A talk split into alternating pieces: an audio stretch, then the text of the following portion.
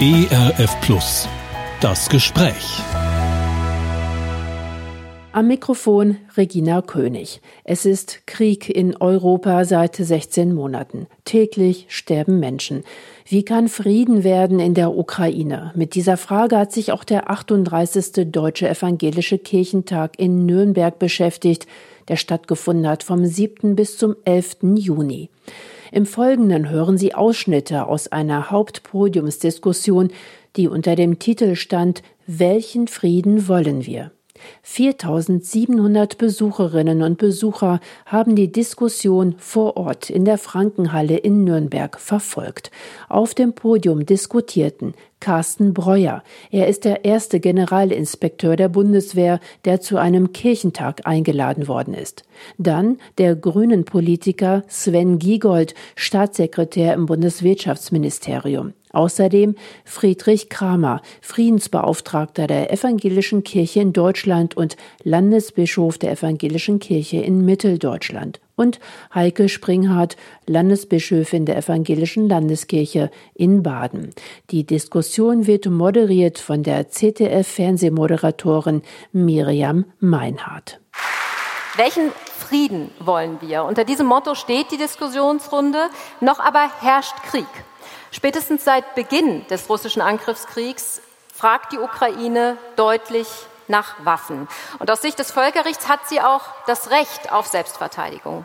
Die erste Frage, die wir bearbeiten wollen, sind deswegen Waffenlieferungen auch aus Deutschland legitim, geboten, richtig? Bischof Kramer, als Friedensbeauftragter der evangelischen Kirche haben Sie sich gegen Waffenlieferungen ausgesprochen. Warum? Ich habe am Anfang mit der Bundesregierung übereingestimmt, dass wir keine Waffen in Kriegs- und Krisengebiete liefern, weil wir aus allen vorherigen Kriegen wissen, dass Waffen den Krieg befördern, weiter verstärken, weitere Eskalation bedeuten. Ich finde, die Frage, die Frage ist für uns auch als Christen hier auf dem Kirchentag als allererstes natürlich, wie verhalten wir uns zu der klaren Botschaft Jesu Christi, der seinen Jüngern die Waffen aus der Hand nimmt und der uns den Weg der Gewaltlosigkeit und des Friedens vorlebt und uns auch auffordert, ihm zu folgen. Das ist eine Herausforderung, der wir uns nicht verschließen können und die uns auch vorsichtig macht in der Frage der Zustimmung zu Gewalt. Das Zweite ist für mich ganz klar das Argument der deutschen Geschichte. Und ich finde, dass wir jetzt in einem Krieg eine Seite unterstützen, die vollkommen zu Recht sich verteidigt etc. Das müssen wir, glaube ich, im Detail nicht diskutieren. Da bin ich völlig d'accord. Aber wir haben genauso eine Blutschuld gegenüber der russischen Seite aus dem Zweiten Weltkrieg und die wird jetzt sozusagen ad acta gelegt. Und dass wieder deutsche Panzer auch russische Soldaten töten, ist für mich auch unter dem historischen Aspekt äußerst dramatisch. Das nächste ist für mich dass nicht klar ist, was die Ziele sind, weder des Krieges noch dessen, wohin wir die Waffen liefern. Also geht es darum, dass die Ukraine sich verteidigen kann, geht es darum, dass sie gewinnt, dass sie die Gebiete zurückerobert, das chargiert.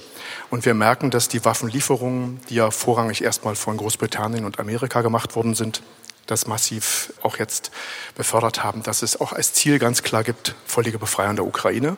Das ist völkerrechtlich völlig in Ordnung, aber es ist realistisch und das ist nur bei der Frage der Verhältnismäßigkeit. Und als letztes, äh, ich bin Landesbischof im Osten und wir haben da auch eine eigene Friedenstradition. Und wir haben als Kirche immer für den Frieden gestanden und dass jetzt Leute auf den Straßen herumlaufen und Frieden schaffen, ohne Waffen rufen, die vor kurzem noch Neonazis waren, das, äh, denen können wir diese Stimme nicht überlassen. Mhm.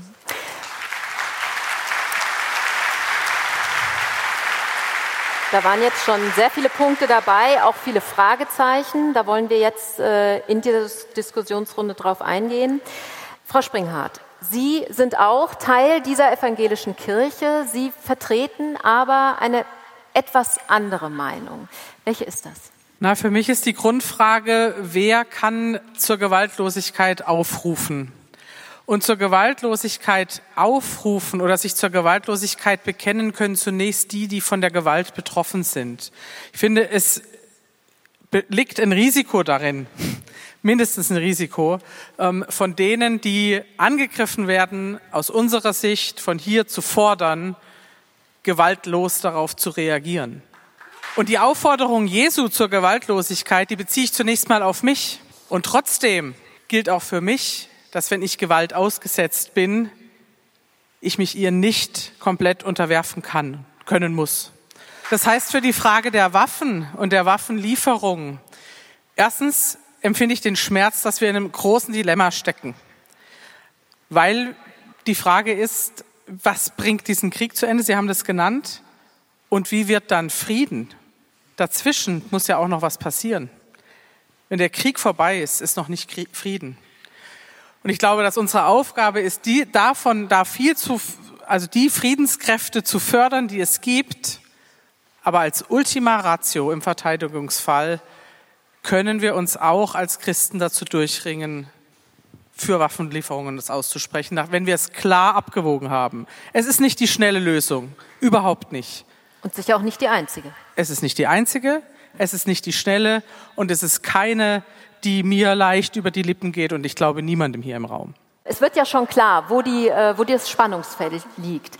Sven Giegold, Sie sind Staatssekretär im Bundeswirtschaftsministerium und für zum Teil ähm, ja, die Freigabe eben von Rüstungsgütern natürlich ähm, zuständig. War für Sie die Entscheidung, der Ukraine Waffen zu liefern, war das für Sie gleich klar, wie da zu reagieren ist?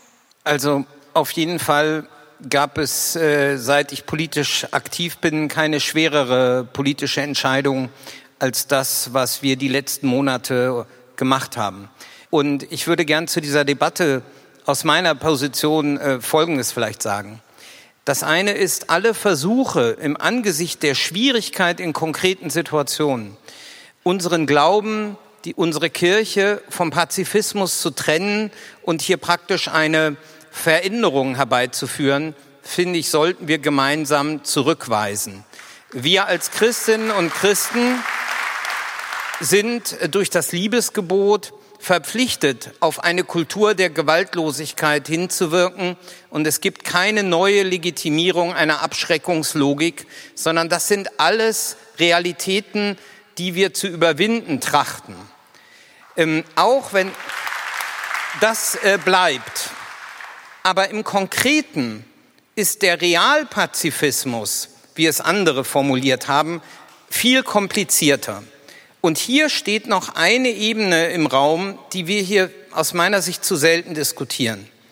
Der Weg, ob Frieden herrscht oder nicht, entscheidet sich nicht nur danach, ob an einer Stelle Waffen eingesetzt werden, sondern wir haben nach dem Zweiten Weltkrieg aus guten Gründen eine Friedensordnung geschaffen, mit Institutionen, mit Verträgen. Die Ukraine hat Atomwaffen abgerüstet und andere Länder haben sich verpflichtet, dafür die Ukraine zu schützen. Und wir können nicht sagen, Amerika und Großbritannien haben jetzt eine Beistandsverpflichtung nach dem Budapester Memorandum und wegen unserer Geschichte halten wir uns daraus und liefern nicht. Das bedeutet, anderen die Sicherung der Friedensordnung zu überlassen und sich selbst, so um sich selbst sozusagen von Schuld freizuhalten. Und in dieser Abwägung finde ich es richtig, dass wir die Opfer unterstützen, auch um der Friedensordnung willen, für die wir alle eintreten sollten.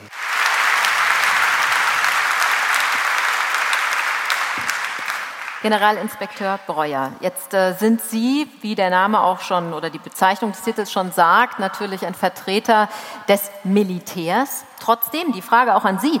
Gibt und gab es aus Ihrer Sicht ähm, ja, eine Alternative zu Waffenlieferungen? Wir haben uns, glaube ich, alle am Abend des 23.02. letzten Jahres gewünscht, dass Russland nicht angreift. Und ich möchte das auch noch mal betonen, es ist ein Angriffskrieg, den Russland hier führt und den Russland auch jederzeit beenden kann. Wir, die wir hier sitzen und die wir uns über die ethischen Fragestellungen unterhalten, tun das aus einer gewissen Luxusposition heraus. Für viele Menschen und inzwischen auch für uns ist es nichts Abstraktes mehr. Ich habe das gemerkt, als ich auf Einladung meines ukrainischen Counterpartes, also des Oberbefehlshabers der ukrainischen Streitkräfte, General Salushny, vor wenigen Wochen in der Ukraine war. Man spürte ihm die Verantwortung für die Ukrainer an. Er, auf seinen Schultern lastete diese Verantwortung. Und er muss einen Krieg, eine Verteidigung organisieren, die überhaupt Leben in diesem Land wieder möglich macht. Er kann das nicht mit eigenen Mitteln. Und das habe ich sehr eindrücklich von ihm nicht nur gehört, sondern auch gesehen. Wenn wir, wenn der Westen, wenn die westlichen Staaten nicht sehr von Beginn an mit Waffenlieferungen unterstützt hätten, dann wäre der Krieg vermutlich zu Ende. Aber die Ukraine wäre unter dem Joch Russlands. Der Krieg wäre vorbei.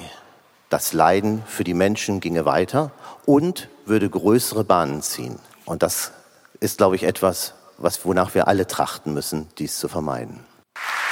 Klar geworden, denke ich, sind, ist durch die Statements schon bereits, dass es niemanden, auf, zumindest auf diesem Podium, äh, gibt, der gesagt hat, juhu, wir liefern Waffen und gucken, was passiert. Also eine, eine schwere Abwägung mit den verschiedenen Hintergründen auch noch, die Sie eben angesprochen haben. Der Frage, wie reagiert sonst Russland im Zweifel als nächstes?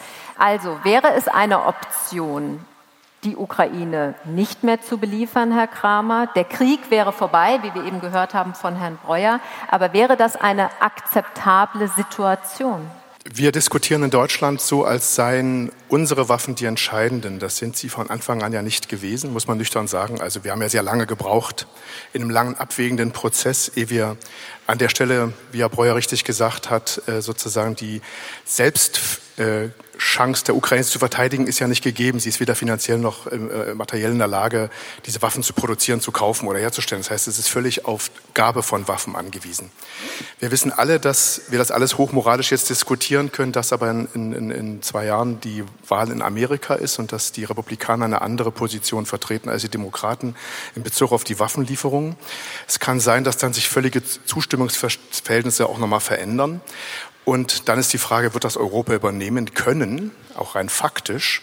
Wir haben ja keine Kriegsproduktion in Bezug auf Waffen. Wollen wir das, wollen wir das machen? Und da hängen ganz viele Fragen mit zusammen. Und ich finde, das ist, wird immer sehr, also die Frage ist ja nicht, wenn wir als Deutschland keine Waffen liefern oder eine andere Position beziehen und vielleicht stärker auch überlegen, das mit äh, Fragen zu verbinden, zum Beispiel von Menschenrechten. Also wir liefern ja Waffen in ein Land, in dem es keine Kriegsdienstverweigerung gibt im Krieg das ganz minimales Kriegsdienstverweigerungsrecht hat. Das spielt plötzlich keine Rolle, weil andere Werte höher werden, das kann man so sagen, aber trotzdem finde ich, dass man das nicht wenigstens anmerkt und sagt, also wenn ihr in Europa ankommen wollt, müsst ihr das Menschenrecht auf Kriegsdienstverweigerung akzeptieren. Wir haben ganz viele Fragen, die auftauchen und je länger der Krieg dauert, umso brutaler wird es. Und insofern ist die Frage, an was binden wir denn unsere Lieferungen, wenn wir sie liefern? Und was ist eigentlich, wieso ist es nötig in Europa, dass wir mit einer Stimme sprechen an der Frage? Wir sind Friedensnobelpreisträger als Europäer und es gibt ja auch eine Mehrstimmigkeit und Deutschlands Stimme könnte gerade mit seiner Geschichte eine wichtige gewesen sein. Ja, ich, ich habe eben gerade das Gefühl gehabt, Herr Giegold würde gerne noch was dazu sagen. Also ich würde erst mal sofort sagen, in der Tat, es gibt in der Ukraine sehr viele Probleme und die von Ihnen genannten zählen sicher dazu. Aber was löst das in der konkreten Entscheidungssituation? Die Ukraine ist Beitrittskandidat, muss sich damit auf einen Rechtsstatus bringen, was Menschenrechte, Rechtsstaatlichkeit angeht. Und dabei sollten wir nie vergessen, auch in Europa, auch in Deutschland ist nicht alles perfekt mit Menschenrechten und Rechtsstaatlichkeit. Aber das sollte man nie vergessen, wenn man über andere spricht. Aber wir, wir, die Ukraine ist auf dem Weg, aber in der konkreten Frage, lässt man Putins Aggression zu, während sich die Opfer wehren wollen? In dieser Situation zu sagen, mit solchen Argumenten, wie Sie sie eben gemacht haben, verweigern wir pauschal die Unterstützung und sagen, das sollen mal die Amerikaner und die Briten machen, wenn überhaupt, aber wir wegen unserer Geschichte machen das nicht.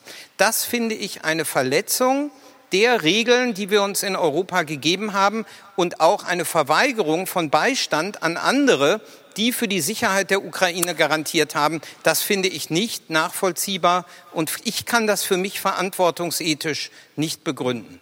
Herr Breuer und Frau Springhardt haben ans Mikrofon gegriffen. Ich sage mal ganz kurz Ladies first und dann ähm, Frau Springhardt. Weil es jetzt schon an zwei Stellen sagen, die Verbindung zu unserer Geschichte kam. Ich glaube, wir müssen uns schon auch vor Augen führen, auch der Zweite Weltkrieg wäre nicht nur am Verhandlungstisch zu Ende gegangen.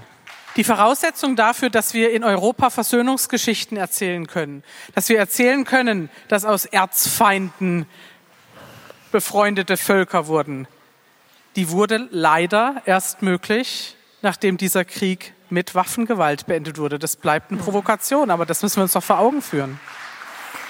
Herr Breuer. Ich habe vor einer Woche in Yad Vashem in Jerusalem gestanden.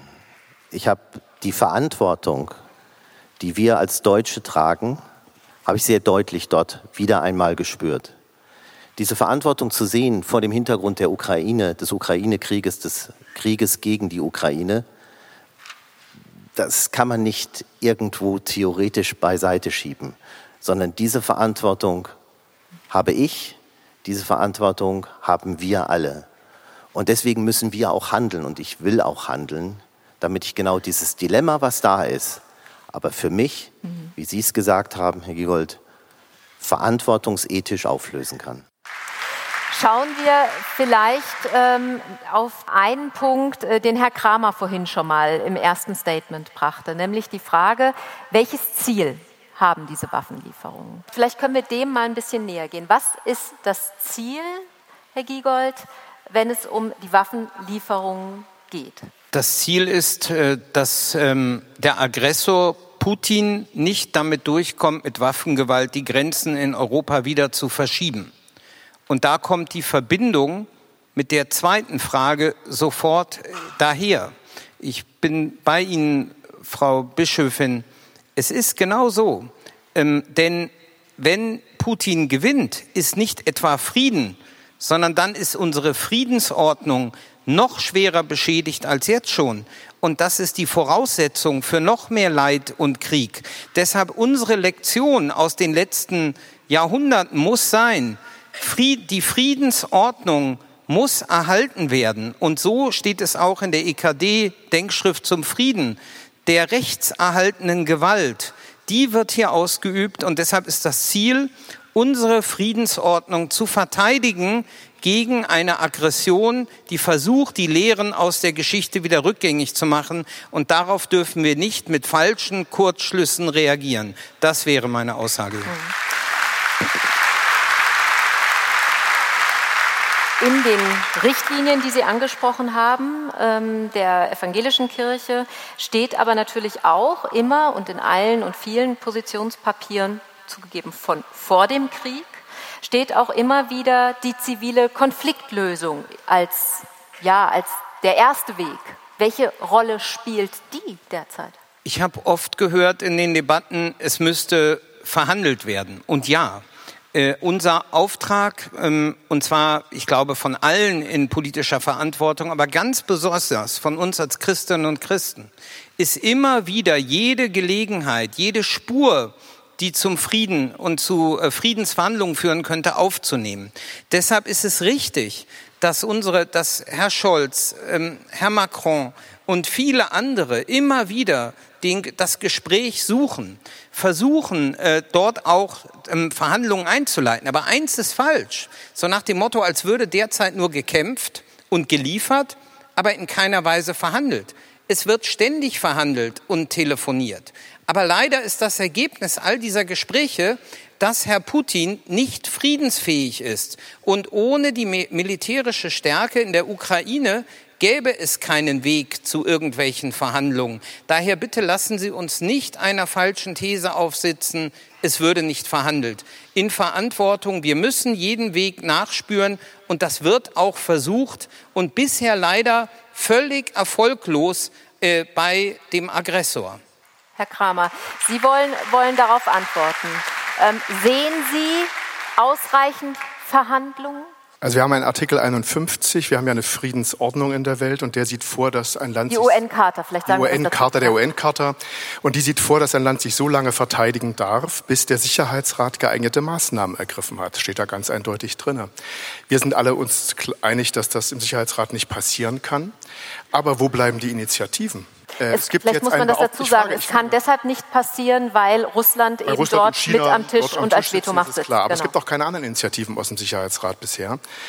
Deshalb gibt einen Vorschlag von China, es gibt, also, es gibt einen Friedensplan von der Ukraine. Also es gibt verschiedene Vorschläge. Ich finde, es müsste mit jeder, mit jedem Rüstungsexport, mit jedem Kampf, mit jedem Schuss müssten mindestens so viele, wenn nicht viel mehr Gespräche angeraumt werden und auch stattfinden. Die finden im Hintergrund statt, das weiß ich. Da gebe ich Ihnen auch recht, zu behaupten, das fände nicht statt. Die gute Nachricht ist, wenn zwei Länder miteinander kämpfen, gibt es immer auch Ebenen, wo man miteinander verhandeln kann. Jetzt, äh, es gibt jetzt einen Sonderbeauftragten des Papstes, es gibt einen Chinesen. Wo ist denn der von der EU? Einfach eine Frage. Also es, es, wird sicherlich mehr verhandelt als das, was wir, sage ich mal, direkt mitbekommen. Findet sicherlich viel im Hintergrund statt. Herr Breuer, sehen Sie die Verhandlungsbemühungen ausreichend? Ich glaube, jeder von uns ist sich klar darüber, dass ein Krieg niemals, Frau Bischof, Sie hatten es gesagt, niemals durch Militär gewonnen werden kann. Ähm, das haben wir über die Jahre gelernt und das haben wir angewendet, das wenden wir an. Ähm, es ist immer eine Fülle von Maßnahmen, die zusammenkommt, wobei Militär eines, eine der Maßnahmen ist. Und das muss man sich auch sehr klar sagen, denn in manchen Fällen, und das ist hier in dem Angriffskrieg Russlands wirklich der Fall, kann man nur aus der Position der Stärke heraus überhaupt in Verhandlungen hereingehen. Ansonsten laufen die Verhandlungen ins Leere. Also auch Militär als äh, Drohpotenzial? Militär als Abschreckungspotenzial, Militär, das die Voraussetzungen schafft, um überhaupt an den Verhandlungstisch herangehen zu können. Und da bin ich bei dem, äh, was Sie sagten, Gerold, nämlich, dass man Druck aufbauen muss, dass man Druck auf Russland aufbauen muss, um die Schritte gehen zu können, die dann auch notwendig sind, um diesen Krieg zu beenden. Ich würde trotzdem gerne noch mal auf die Verhandlungen schauen, äh, Frau Springhardt.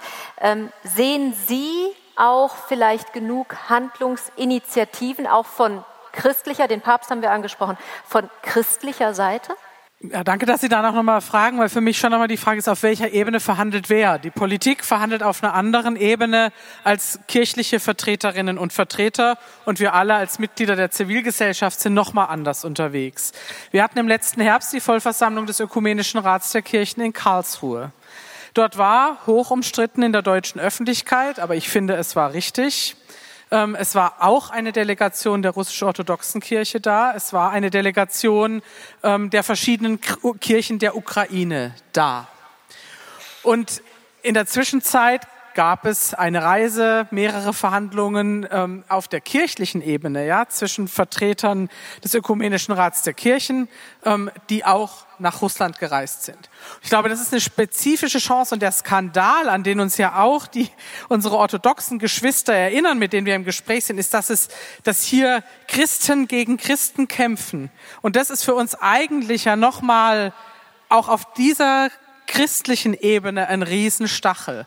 Und da müssen wir auch deutliche Worte finden und die werden auch gefunden, ja, dass diesen Krieg mit christlichen Argumenten zu rechtfertigen, das ist Sünde. Das geht nicht. Herr Kramer, Sie wollen darauf antworten.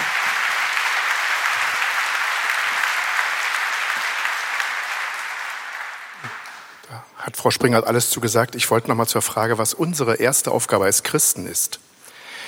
Ähm, natürlich müssen wir Schuld Schuld benennen. Dass Russland Angriff hat, ist gar keine Frage, dass sie schuldig sind. Aber die Frage ist ja, heißt das jetzt, äh, wir liefern so lange Waffen, bis Russland vom Gebiet der Ukraine sozusagen wieder wegbesiegt ist? Muss nicht die erste Christenpflicht sein, zu sagen, die Waffen nieder und dann darüber diskutieren und schauen? Also Waffenstillstand ist erstes Gebot. Weil jeder Tag, den der Krieg länger läuft, jede Kampfhandlung, die dort passiert, sind unendliches Leid. Und Sie wissen das besser als ich, wenn man sich diese Panzerchassis anguckt, als dass da junge Männer in wenigen Sekunden verglühen. Da sterben ja nicht Leute, die bereit sind, für die Freiheit zu kämpfen, sondern die werden eingezogen, die werden gezwungen und es sterben jeden Tag viele. Ja, ähm, und das muss sofort enden. Also Waffenstillstand ist aber ja auch, wenn ich das äh, nochmal einwerfen kann, eine, eine unter Umständen erstmal etwas, was man dann auch unter Umständen in Verhandlungen erst erreichen kann. Ähm, momentan äh, sehen wir ja eher eine weitere Eskalation in der Ukraine, auch dadurch, dass wir vor ein paar Tagen ähm, wie auch immer einen Staudamm sehen, wie auch immer der nun gebrochen ist, der ähm, eine riesige Katastrophe wohl ähm, ja, über das Land gebracht hat, von dem wir heute noch nicht wissen, welche Folgen das haben wird, wie viele ähm, Flächen demnächst äh, mit Minen verseucht und auch durch äh, andere Dinge zerstört sind, wie viele Jahre das dauern wird. Also wir sehen ja eher sogar eine Eskalation ähm, in der Ukraine und ähm, es geht, also Waffenstillstand ist sicherlich etwas, was man in der Verhandlung im Zweifel erst äh, erreichen würde. Ich habe, ähm, ich teile, dass die letztlich natürlich äh, ein Waffenstillstand ähm, dort äh, das Ziel sein muss, um dann sozusagen in Verhandlungen überzutreten. Aber ich finde etwas ganz grundlegend: Wenn jemand Opfer einer Gewalttat wird, dann definiert das Opfer, wie lange es sich wehren will und nicht abstrakte Debatten hier auf einem Podium. Und das und was ich hier wirklich schief finde, ist so zu tun, als wenn es in der Ukraine keine große Mehrheit äh, für den Einsatz von Waffen gäbe. Äh, in der Ukraine ist es nicht ein undemokratisches Land und alle mir bekannten Informationen dazu sagen, die große Mehrheit der Menschen in der Ukraine will nicht hinnehmen, dass ihr Land in dieser Weise überfallen, geteilt, womöglich ganz äh, erobert und so weiter will. Daher hat dieser Krieg auf dieser Ebene, auf der Seite des Opfers eine Legitimation. Und wir sind zur Hilfe verpflichtet. Liebe Schwestern und Brüder, stellt euch mal kurz vor, ähm, der Samariter, der Überfallene, der Täter wäre noch an der Straße, wo er sein Opfer getroffen hat. Gilt dann die Hilfsverpflichtung nicht auch gegenüber dem Stopp des Aggressors? Ich finde schon. Und deshalb ist immer aus christlicher Sicht, sich in die Perspektive des Opfers zu begeben, das ist ganz zentral für alles, was wir tun, entwicklungspolitisch, umweltpolitisch, immer der Blick, äh, die Option auf den Schwächsten. Und der Schwächste hier ist der Überfallene. Das dürfen wir hier niemals vergessen, wenn wir über all diese schrecklichen Folgen reden. Da sind wir wahrscheinlich sogar alle einer Meinung, der, dass wir auf das Opfer und dessen Sicht gucken müssen. Ich würde aber, bevor ich Ihnen jetzt gerade deshalb, gerade deshalb würde ich sagen. Also das Problem ist doch, wenn das ist Völlig richtig, da stimmen wir völlig überein mit der Opferperspektive. Und durch die Waffenlieferung produzieren sie Opfer über Opfer über Opfer, weil, weil die Ukraine, wie wir selber festgestellt haben, von selbst gar nicht in der Lage wäre, aus eigener Kraft diese Art der Verteidigung ja zu machen. Und die sind da einem Problem, was, wo deutlich wird, dass Waffenlieferungen falsch sind. Da sind wir uns einig. Wir als Christen sind nur nicht einig darin, ob es falscher ist, keine zu liefern zur Nothilfe. So würde ich sagen. Und wenn Sie anfangen zu sagen, Waffenlieferungen sind richtig, würde ich sagen, Vorsicht, sind Sie da noch auf der Spur Jesu Christi? Die sind nie richtig. Richtig. Sie sind nicht richtig. Es ist genauso, wie ich die Rede vom gerechten Krieg falsch finde. Ich möchte auch keine Kirche, die Waffen oder Einsatz von Militär segnet und all das wollen wir nicht. Aber in einer verantwortungsethischen Situation ist es, ist es gerechtfertigt, diese Waffen zu liefern. Und in dieser Situation, immer wieder schattiert das dadurch, äh, ist aus meiner Sicht die Frage, sind wir besser in der Lage zu beurteilen, was die Überfallenen tun sollen, ob sie sich noch weiter wehren sollen, ob sie noch bereit sein sollen, den Preis zu bezahlen, den schrecklichen Preis. Es ist nicht unsere Aufgabe hier, das zu beurteilen. Und in diese Urteilsperspektive haben sie sich begeben. Ich möchte das nicht. Ich möchte, dass wir hören auf die Stimme derjenigen, die aggressiv überfallen wurden. Jetzt haben wir Aber jetzt, haben wir, jetzt haben wir eine, eine, einen Großteil der Diskussion schon über die, ähm, über die verschiedenen Aspekte geführt. Dann lassen Sie uns schauen, ja, wie ist es zu beurteilen? Wir haben vorhin mehrmals gesagt, wenn Putin wollte, könnte er den Krieg morgen, heute direkt beenden. Sehen Sie das ähnlich, Herr Kramer? Das ist eine theoretische Aussage, ähm, weil er kann es, wenn er es wollte, ist richtig.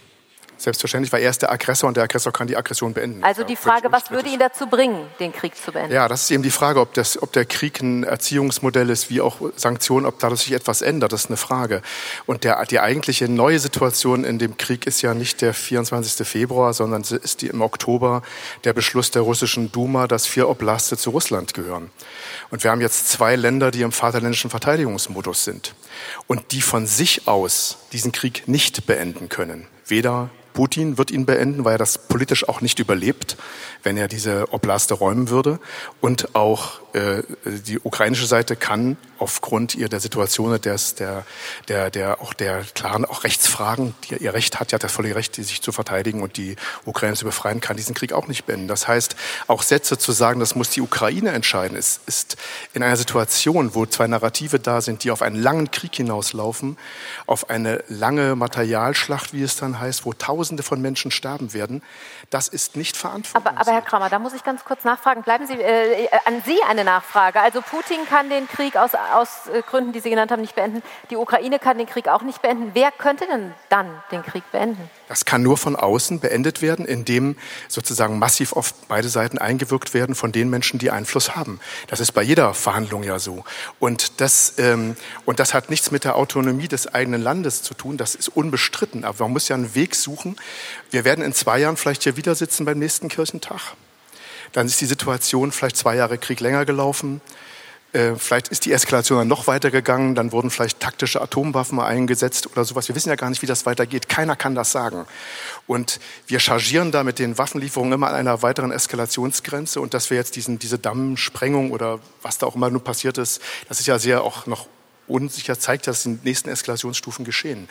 Und da beide Seiten nicht zurück können, braucht es eine massive Verstärkung diplomatischer Initiativen. Massiv. Das, das haben wir ja jetzt vorhin schon mal auch angesprochen.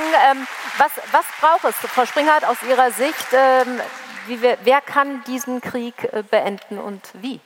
Der, der ihn führt, kann ihn auch beenden. Und ich glaube, es ist klar und es muss klar sein, das finde ich, da würde ich jetzt schon auch Friedrich Kramer nochmal widersprechen, was, diese, was die Perspektive der Opfer angeht. Diese, diese Erkenntnis und dieser Paradigmenwechsel, konsequent die Seite der Opfer von Gewalt zu sehen, die geht weit über die Frage von Krieg in der Ukraine hinaus. Mhm. Und das ist ein Grundthema evangelischer Ethik, es ist ein Grundthema unserer kirchlichen Haltung zur Gewalt, anderswo und bei uns.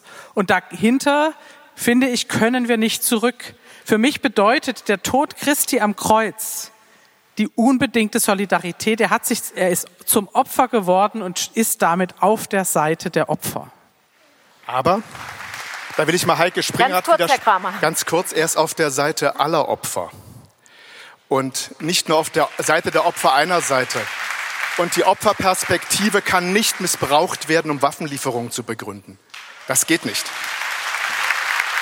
Herr, Herr Giegold, Sie, Sie äh, wollen darauf reagieren nochmal, weil ich finde das ehrlich gesagt, ähm, ich finde ehrlich gesagt, ähm, zu sagen, dass man den Opfer, dass das Opfer nicht alleine entscheiden lässt, das ist richtig. Also das heißt, es entbindet einen verantwortungsethisch nicht vom eigenen Nachdenken. Das, soweit gehe ich mit.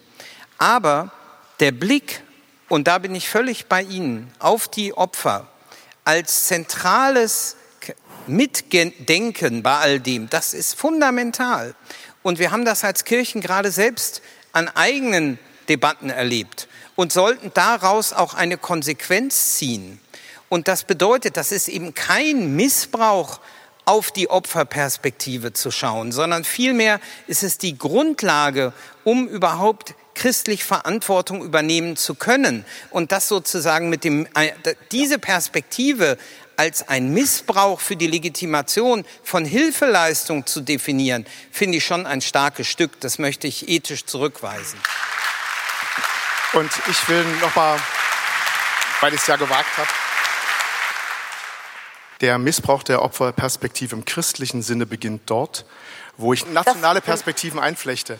Und ich sage aus der Perspektive der Opfer, für mich sind die Opfer die Zivilisten, die durch den Krieg umkommen, die durch jeden Tag mehr umkommen, weil Waffen geliefert werden, der Krieg weiterläuft.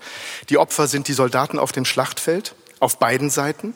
Und deswegen ist die verantwortungsethische Frage die ganz klare, sofort die Waffen ruhen lassen. Das menschliche Leben ist so ein hoher Wert, dass wir keinen Tag länger es verschwenden dürfen.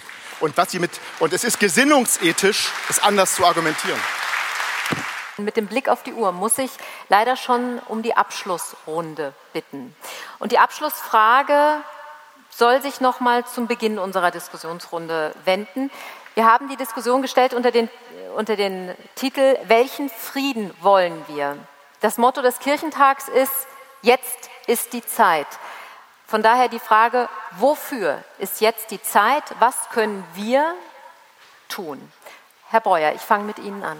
Die Zeit, die jetzt ist, ist die Zeit immer wieder, und da greife ich die Diskussion mit auf, immer wieder auch von einer Seitenposition mit einer neuen Perspektive draufzuschauen und Veränderungen mit hineinzubringen, bereit zu sein für diese Veränderungen. Ähm, aber die Zeit ist auch jetzt, um Verantwortung zu übernehmen und denen zu helfen, die unsere Hilfe unbedingt brauchen. Das müssen wir tun. Und auch das spannt das Dilemma auf, dem wir uns, glaube ich, alle ausgesetzt sehen und wo uns auch keiner helfen kann, sondern was wir für uns selbst und damit auch für die Gesellschaft auflösen müssen. Sven Giegold.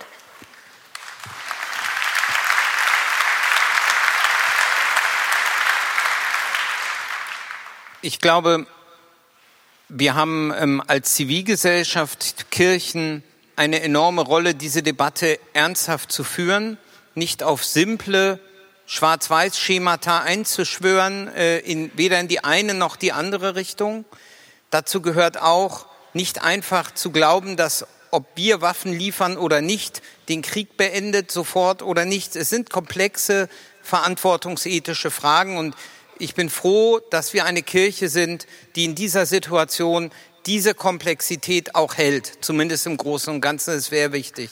Was ich mir von meiner Kirche manchmal mehr gewünscht hätte, ist, das Eintreten für Diplomatie und Verhandlungen habe ich gehört. Äh, und gleichzeitig ist es vielleicht nicht Aufgabe Kirche, Politik zu ersetzen, wie das genau gehen kann. Aber es gibt auch Sanktionsinstrumente, friedliche Instrumente, Druck auf Russland auszuüben. Die Berichte, dass die Sanktionen, die wir beschlossen haben, in hoher Zahl umgangen werden, finde ich skandalös. Da hätte ich mir manchmal eine lautere Kritik gewünscht und ansonsten die Brücke nach Russland und die Ukraine äh, als Brüder und Schwestern im Glauben aufrechtzuerhalten und damit auch Wege für den Frieden zu helfen, das ist wichtig und richtig. Heike Springhardt.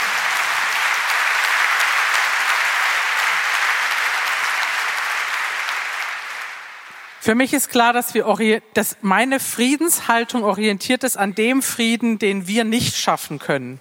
Der Frieden, von dem die Bibel spricht, ist der göttliche Shalom, der größer ist als unsere Vernunft, wie es in jedem Gottesdienst heißt. Das ist der große Horizont. Den werden wir nie schaffen. Nicht mit Waffen, nicht ohne Waffen. Aber alles, was wir tun, muss darauf ausgerichtet sein, ihn möglichst nah zu erreichen. Dazu gehört, dass es ein gerechter Friede ist, dass wir eine Friedenssituation haben, in der mhm. Menschen nicht von Gewalt bedroht sind und sicher leben können. Herr Kramer.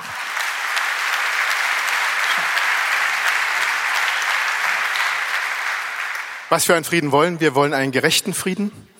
Und äh, wir wollen, dass dieser Frieden auch ein Frieden mit Russland am Ende des Tages ist und dass auf eine gemeinsame Perspektive auch der Versöhnung zugehen kann. Und was wir dafür tun können, wahrscheinlich das, was wir am stärksten dafür tun können, ist das tägliche Beten für den Frieden.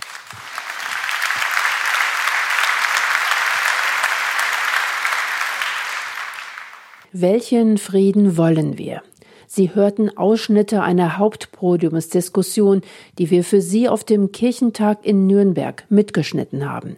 Die Diskutanten auf dem Podium waren Carsten Breuer, Generalinspekteur der Bundeswehr, Grünen-Politiker Sven Giegold, Staatssekretär im Bundeswirtschaftsministerium, Friedrich Kramer, EKD-Friedensbeauftragter und Landesbischöfin Heike Springhardt von der Evangelischen Landeskirche in Baden.